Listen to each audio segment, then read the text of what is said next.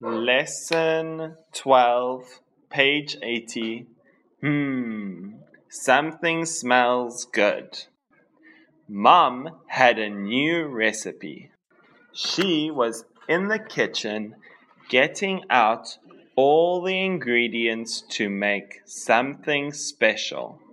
She got out flour, powdered milk, salt, dry yeast, warm water, chicken broth, and one egg.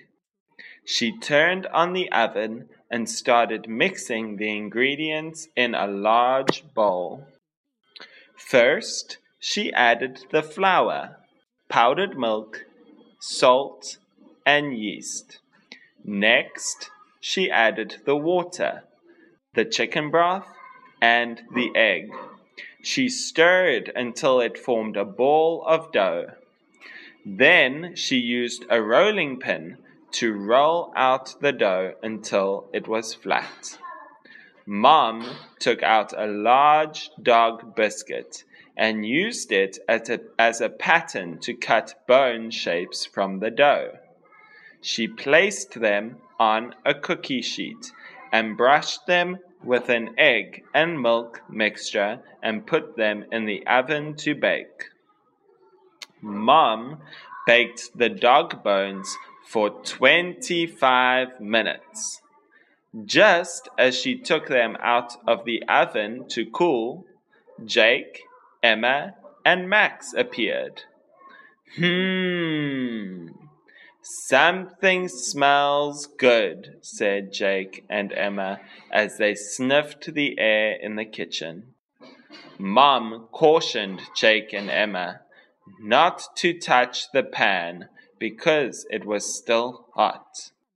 Woof, woof, barked Max as his tail wagged back and forth. Mom, Jake, and Emma laughed. Max seems to already like his new treat, said Mom. He hasn't even seen them yet, said Emma as she patted Max's head.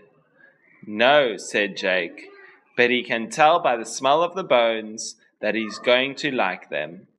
Mom laughed. I can see I'm not finished baking yet, she said.